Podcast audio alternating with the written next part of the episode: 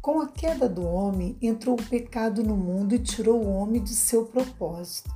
Por meio de Jesus Cristo e sua morte na cruz do Calvário, deixamos de ser o homem decaído.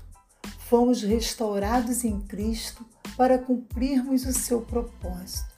Pela graça de Deus, deixamos de, de ser o ser humano decaído a partir do nosso arrependimento pelos pecados Assim, poderemos ter, através de Jesus, a condição anterior à queda do pecado que entrou no mundo.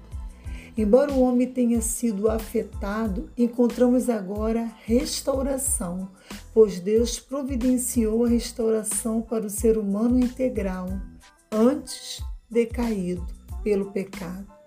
Agora, porém, podemos viver para o louvor da Sua glória e desenvolver uma vida de dedicação a Deus e ao seu reino. Após a conversão, começa a busca pelo desenvolvimento de uma vida cristã saudável, indo em direção à maturidade cristã, tendo como exemplo o modelo de Jesus. É preciso ser parecido com ele.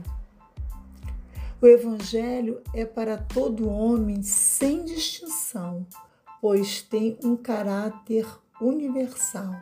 Acima de tudo, a criança deve ser ensinada sobre Deus, o Criador do universo, o seu amor para com a humanidade enviando ao mundo o seu Filho Jesus Cristo, nosso Salvador, como está escrito em João 3,16. Porque Deus amou o mundo de tal maneira que deu seu Filho unigênito, para que todo aquele que nele crer não pereça, mas tenha a vida eterna.